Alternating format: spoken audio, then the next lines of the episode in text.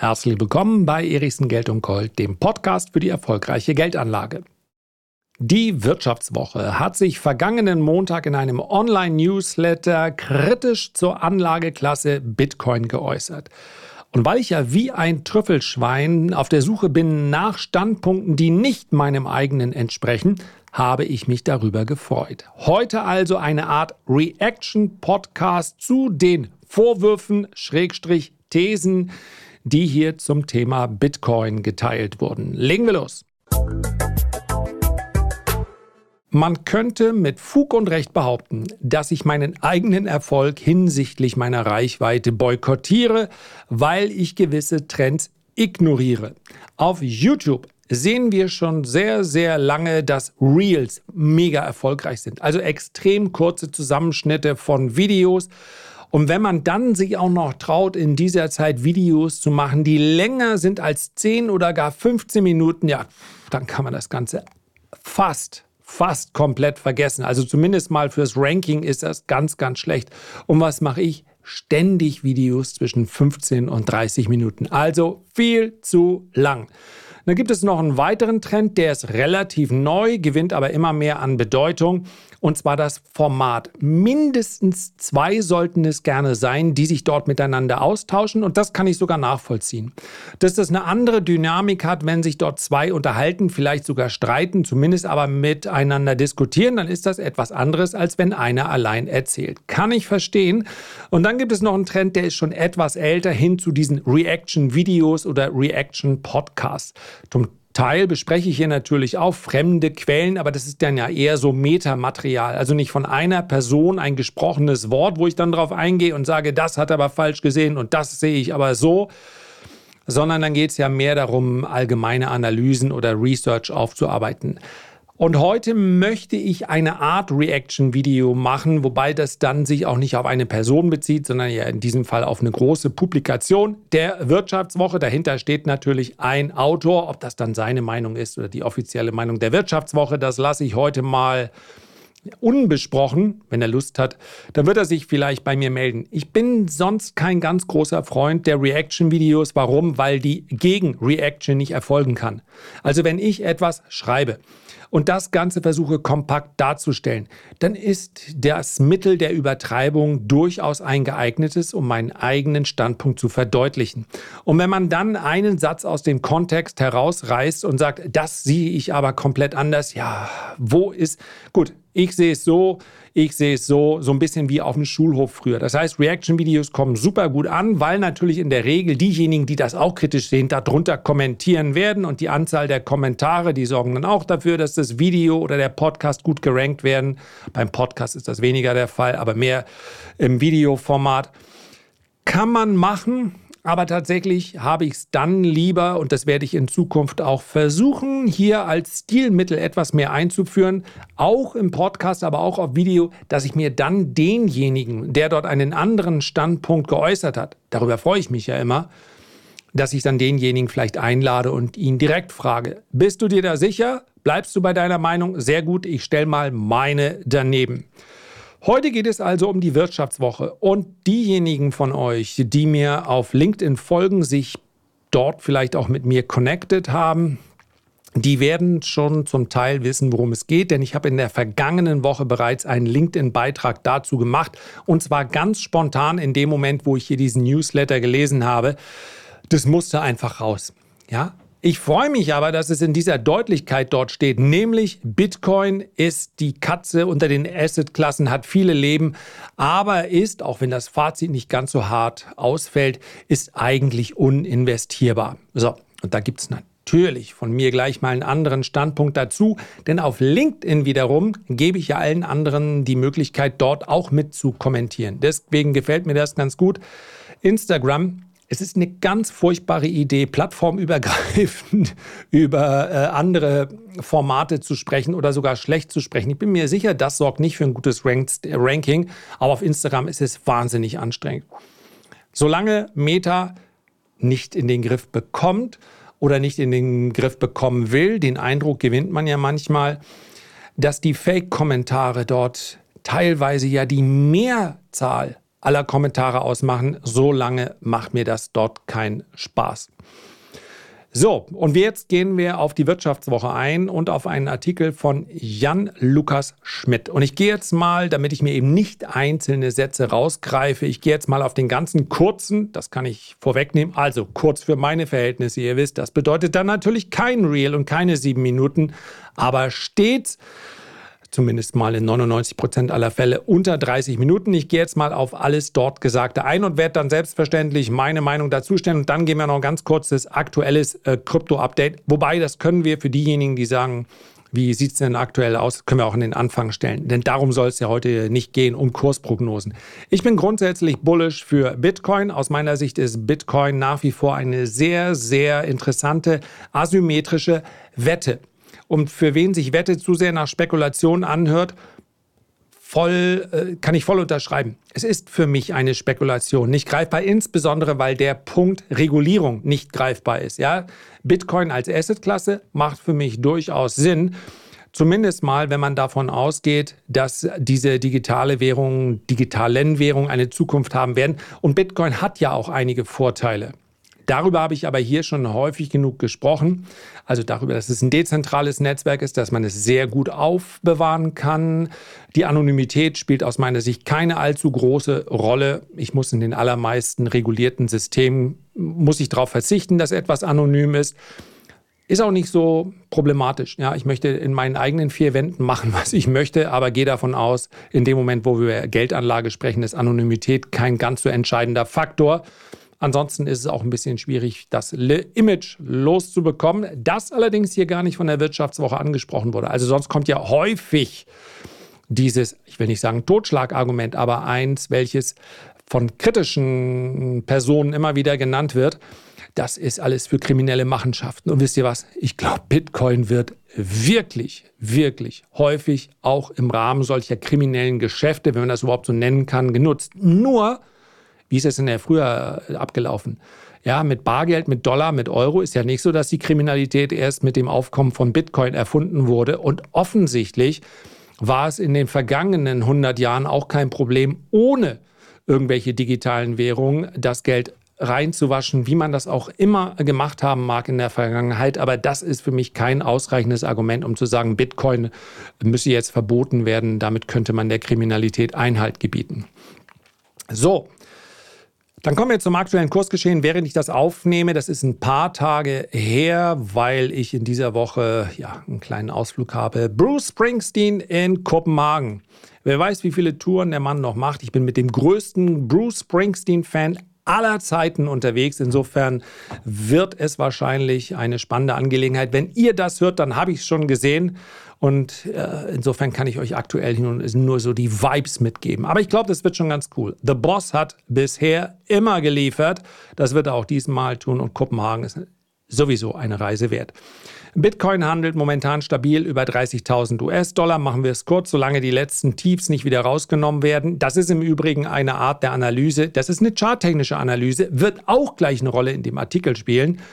Solange wir nicht wieder unter 25.500 US-Dollar abrutschen, lauten die nächsten Kursziele für mich rund 34.000 US-Dollar und später um 44.000 US-Dollar herum. Das ist die große, große Seitwärtszone, die uns viele Monate lang beschäftigt hat. Also ich bin bullish und ja, nicht schwer zu raten. Ich bin auch investiert. Ich bin langfristig 50-50 investiert in Bitcoin und in Ethereum. Ich bin aber auch in einer kurzfristigeren spekulativen Position drin, während ich diesen Podcast aufnehme. Ja, wenn Kursziele erreicht werden, kann es durchaus auch sein, dass ich dann schon Gewinne realisiert habe. Das hier ist keine Aufforderung, in irgendeiner Art und Weise tätig zu werden. Also in Bitcoin zu investieren, wenn man das sowieso nie wollte vorher. Ich möchte hier keine Überzeugungsarbeit leisten, auf gar keinen Fall. Denn einiges, und dann werden wir mal ein bisschen konkreter, was die Wirtschaftswoche hier beschreibt. Das kann man überhaupt nicht von der Hand weisen. Es geht also los. Mittlerweile dürften selbst emsige Beobachter der Kryptoszene den Überblick darüber verloren haben, wie oft der Bitcoin bereits für tot erklärt wurde. Von wem ist die Frage? Sehr häufig von den gleichen und die bemühen sich dann bei jedem Skandal, bei jedem äh, Skandälchen bei jeder Gelegenheit dann auch den Bitcoin für tot zu erklären. Aber korrekt ist, hier gab es eindeutig Ungereimtheiten in der Vergangenheit. Seit die älteste und bekannteste Kryptowährung dem Dunstkreis einer libertär-anarchistischen Szene entwachsen ist, guck mal, das kann ich sogar unkommentiert lassen, kommt es wieder zu Grabreden. Chinas Verbot von Bitcoin-Mining torpediere die Industrie. Das Ende der Niedrigzinsära stürze spekulative Digitalwährung in die Bedeutungslosigkeit. Der Kollaps von Kryptounternehmen wie FTX, der einst drittgrößten Handelsplattform für Bitcoin und Co., zerstöre das Vertrauen der Anleger. Over 150 billion dollars. In three days, that's how much the world's 15 largest cryptocurrencies lost in market value. It's because of the crypto exchange platform FTX, which is behind this token, named FTT. On November 6th, the token's value began to fall, losing more than 80% of its worth in the span of 72 hours. Und nun bremse die zunehmende Regulierung in den USA die zum Jahresbeginn begonnene Renaissance des Kryptosektors aus. Die Einleitung hat mir super gefallen, weil man jetzt eigentlich natürlich aufgrund des gewählten Stils denkt, jetzt kommt eine Pro-Rede für Bitcoin, aber weit gefehlt. Insofern so, so eine Überraschung, so ein Twist mache ich immer. Aber der Bitcoin heißt es weiter, ist die Katze unter den Assetklassen. Er hat mehr als sieben Leben. Ich könnte übrigens an dieser Stelle erzählen, es dauert wirklich nur 60 Sekunden. Wir hatten mal, wir hatten immer zwei Katzen und wir hatten eine dritte Katze, die hieß Sorry. Es waren die 80er Jahre, da durfte man eine Katze noch so nennen, Pinky. Pinky ist vom Auto überfahren worden und hat das überlebt. Pinky ist von einem Nachbarkater derart zugerichtet worden, einige Wochen äh, starker Medikamente, ich glaube, sie war sogar im künstlichen Koma, wir mochten die Katze halt, hat sie überlebt wandelt das blöde Vieh nicht irgendwann auf dem Dach und rutscht ab. Hat sie nicht überlebt. Also, ich weiß nicht, wie viele Leben es waren, aber dass Katzen aus vielen Situationen wieder rauskommen, ist sicherlich nicht so entscheidend für diesen Podcast. Ich wollte es nur mal sagen, Pinky. Die anderen beiden hießen übrigens, da merkt man, es ist wirklich lange her, Mau Mau und Morle. So, jetzt wisst ihr das auch. Verändert sich sicherlich ganz viel in eurem Leben. So, Bislang konnte keine Krise der Kryptowährung nachhaltig etwas anhaben. Mehr noch, aus jeder Todesmeldung ging Todesmeldung, love it, ging der Bitcoin sogar gestärkt hervor, zeigt ein Blick auf den Kursverlauf. Seit der Insolvenz der Kryptobörse FTX im vergangenen November legte der Bitcoin gut 70 Prozent an Wert zu dass der FTX-Gründer mutmaßlich eine der größten Wirtschaftsbetrügereien der vergangenen Jahre zu verantworten hat, war offenbar schnell vergessen. Das zeigt, egal wie schäbig sich die Branche verhält, den Anlegern scheint es egal zu sein. Das ist natürlich Ach ja, Gott, ich, ich kann ja selber meinem. Äh, also, es ist ein bisschen Mumpitz, das miteinander zu vergleichen. Es war ja gerade nachgewiesenermaßen eine Wirtschaftsbetrügerei. Und die jetzt einer Anlageklasse anzulasten bzw. implizit darzustellen, wenn es solche Betrügereien gäbe, dann sollte man über die Notwendigkeit oder über die Daseinsberechtigung von Bitcoin an sich nachdenken. Das war im Übrigen auch der Punkt, den ich hervorgehoben habe auf LinkedIn. Dann bitteschön dürfte es eine Anlageklasse überhaupt nicht mehr geben, und zwar Aktien egal was im Bereich der Kryptos in den nächsten Jahren noch passiert.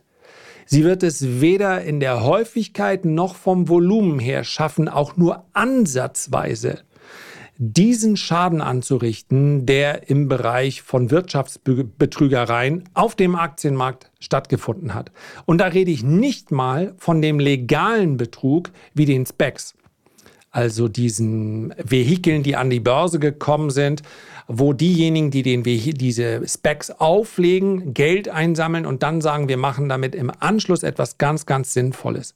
99 Prozent waren kompletter Müll. Die Initiatoren haben teilweise gut verdient, aber alles legal.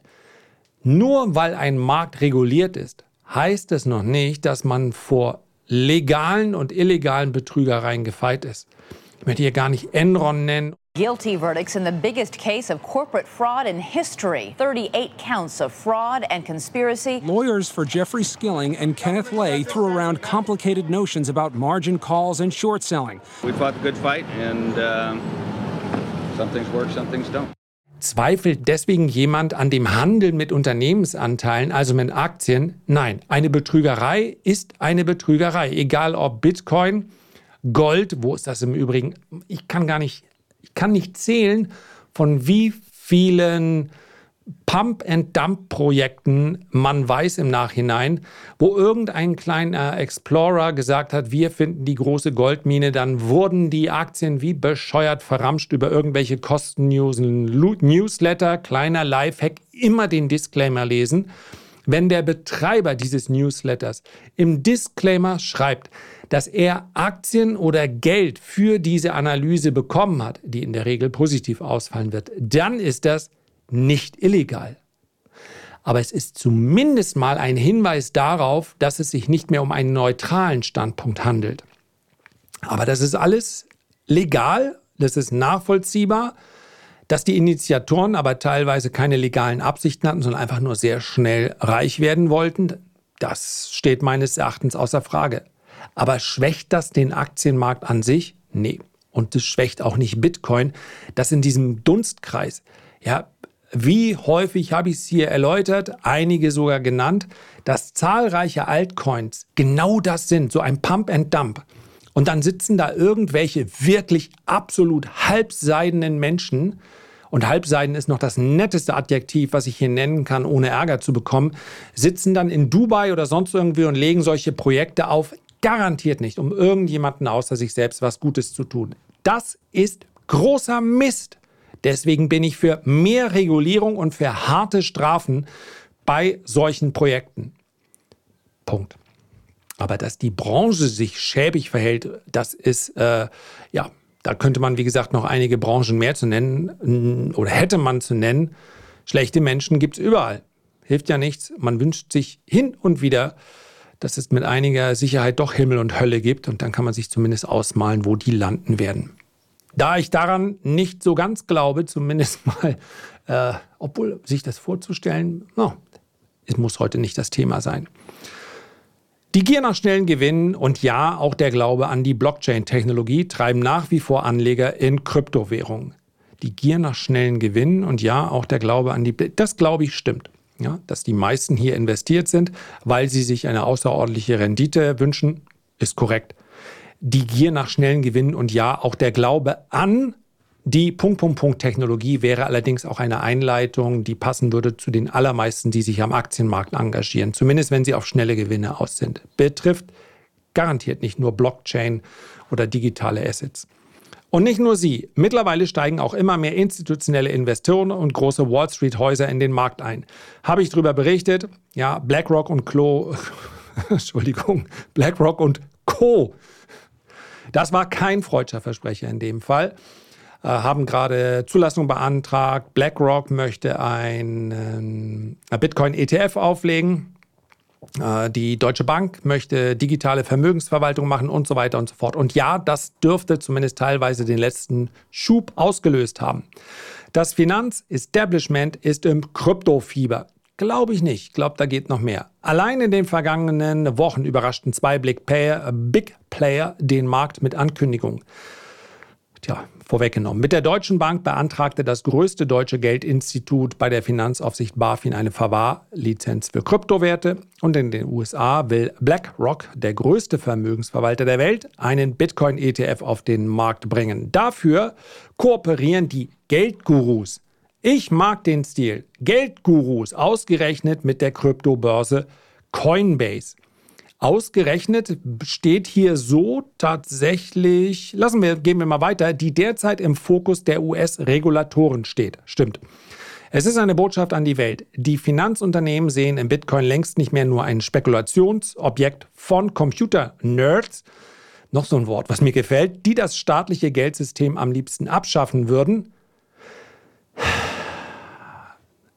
steht nicht eine Spekulation von Computer-Nerds, die das staatliche Geldsystem am liebsten abschaffen würden. Also, ah nee, das kann man natürlich auch so lesen, muss man nicht so lesen, dass Computer-Nerds das staatliche Geldsystem abschaffen gerne abschaffen würden, sondern es gibt Computer-Nerds, die das staatliche Geldsystem am liebsten abschaffen würden. Ja, kann sein. Vielleicht gibt es die, wobei wir haben ja eigentlich oben gelernt, dass sie äh, eher schnell reich werden wollen. Das ist ja ein, passt ja eigentlich gar nicht zu Computer-Nerds. Sondern eine sich etablierende Anlageklasse, auch für institutionelle Investoren. Deutlicher könnte der Einzug des Bitcoins in den Mainstream nicht sein. Das glaube ich. Und da Kryptos im Allgemeinen, Bitcoin im Speziellen, dann steigen, wenn die Nachfrage das Angebot übertrifft, ist das natürlich vollkommen korrekt. Ich glaube, dass der Einzug des Bitcoin in den Mainstream ein Treiber sein wird für zukünftige Kurssteigerungen. Nur Doppelpunkt. Investments in Kryptowährungen sind nach wie vor höchst riskant. Dem ist nichts hinzuzufügen. Das stimmt genau so. Anders als bei Aktien gibt es schlicht keine Fundamentaldaten, anhand derer man Kryptowährungen bewerten könnte.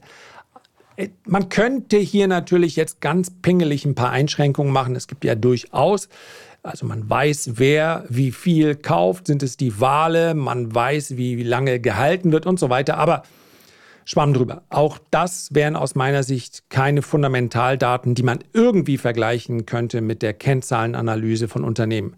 Zweifellos. Ich erinnere nur an dieser Stelle daran, dass die älteste Währung auf diesem Planeten, nämlich Gold, sich dem gleichen Vorwurf, Vorwurf aussetzen muss. Ja. Die Fundamentaldaten bei Gold sind es nicht, die dafür sorgen, dass Gold zumindest mal in der Vergangenheit auch immer wieder spekulative Exzesse erlebt hat. Die globale Schmucknachfrage ist es nicht, die den nächsten Gold-Run, den nächsten Gold-Hype auslösen wird, sondern die, allein die Tatsache, dass es Gold so lange gibt und dass es in begrenzter Form vorhanden ist, und dass viele Menschen sagen, Gold hat in der Vergangenheit den Wert erhalten, mal mindestens nach Inflation. Ein Tick mehr war es ja, aber auch nicht viel mehr. Das sorgt dafür, dass Menschen in Gold einsteigen und, und das kann man sehr schön messen, ansonsten bräuchte man nämlich klarere Kalkulationen, die großen Rallyes im Goldmarkt sind psychologischer Natur. Sprich, jemand oder mehrere Marktteilnehmer kaufen weil sie davon ausgehen, dass sich die Stimmung noch weiter verbessert und sie zu einem höheren Kurs wieder verkaufen können. Und das ist vollkommen korrekt. Ja, aber auch bei Aktien muss man sehr vorsichtig sein mit einer fairen Bewertung nach Fundamentaldaten. Immer dann, wenn Spekulationsblasen aufstehen, entstehen, spielen Fundamentaldaten fast keine Rolle mehr. Denn wenn ein Unternehmen ein KGV hat, sofern es denn überhaupt Gewinne ausweisen kann, von 500 oder 600 oder 700 und sich damit vielleicht von fairen Kursniveaus um den Faktor 100 oder 200 entfernt, dann spielen die Fundamentaldaten ja auch dort gar keine Rolle. Mit anderen Worten, Spekulationen entstehen überall und rein zahlenmäßig sind viel mehr spekulative Wellen entstanden und entstehen jeden Tag in einzelnen Werten am Aktienmarkt. Einzig die Charttechnik, heißt es weiter, kann helfen, Prognosen zu treffen. Stimme ich zu, nutze ich selber, insbesondere dann, wenn es um einen kurz- und mittelfristigen Ansatz geht. Aber auch die nützt nichts, wenn ein meinungsfreudiger CEO seine Ansicht zum Bitcoin bei Twitter herausposaunt und damit den Kurs bewegt. Muss man sagen, ist in Bitcoin deutlich, deutlich schwächer geworden. Früher war auch schon mal ein sehr bullischer Tweet von Michael Saylor, ein Kurstreiber oder auch mal ein Hinweis von Elon Musk, dass man überlegt, seine Teslas auch in Bitcoin bezahlen zu können. Diese Aufgrund der Größe auch des Marktes äh, sind diese Einflussfaktoren geringer geworden. Man muss es nicht mit Star-Investor Warren Buffett halten und den Bitcoin als Rattengift bezeichnen. Aber dennoch, letztlich ist der Bitcoin ein unkalkulierbares Asset, das selbst für unser spekulatives Depot etwas zu viel Sturm- und Drangcharakter hat. Das finde ich vollkommen in Ordnung, wenn man sich bewusst dagegen entscheidet, weil man sagt, das ist mir zu volatil und das werden wir ziemlich sicher in den nächsten Wochen und Monaten, wahrscheinlich sogar Jahren erleben. Wenn sich das Konzept Bitcoin durchsetzt, dann wird es später zu einer deutlich geringeren Volatilität kommen. Aber bis jetzt, ganz sicher, und sollte beispielsweise morgens die News über einen Ticker kommen, dass BlackRock die Zulassung für den Bitcoin ETF nicht erhält.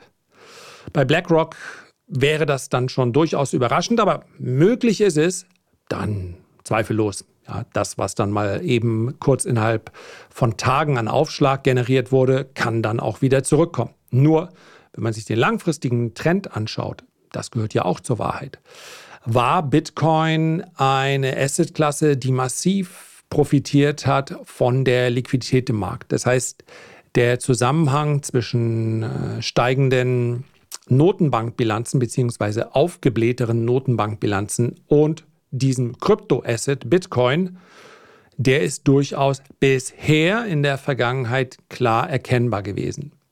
Also ich stimme dem nicht ganz zu, was die Wirtschaftswoche hier geschrieben hat und ich hoffe, die Punkte habe ich einigermaßen darstellen können, warum ich diesen Blink Blickwinkel nicht ganz teile. Es bleibt aber der Disclaimer unten, Bitcoin ist spekulativ.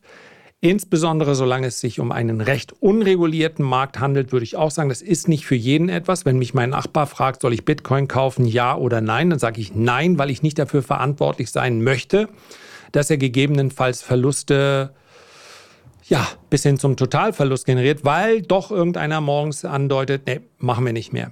Und die Gefahr ist weniger groß dadurch, dass Bitcoin, wie ist es oben schön formuliert, im Mainstream ankommt und sie wird sinken, aber völlig von der Hand zu weisen ist sie nicht. Und Volatilität ist der Preis des Risikos und die mag einfach nicht jeder im Depot haben. Das heißt also, nicht, äh, überhaupt nicht anzuzweifeln ist die Quintessenz. Wenn man sagt, ich halte mich einfach aus Bitcoin raus, für mich ist und bleibt es, wie zu Beginn schon erläutert, eine wunderbare asymmetrische Chance. Was meine ich damit?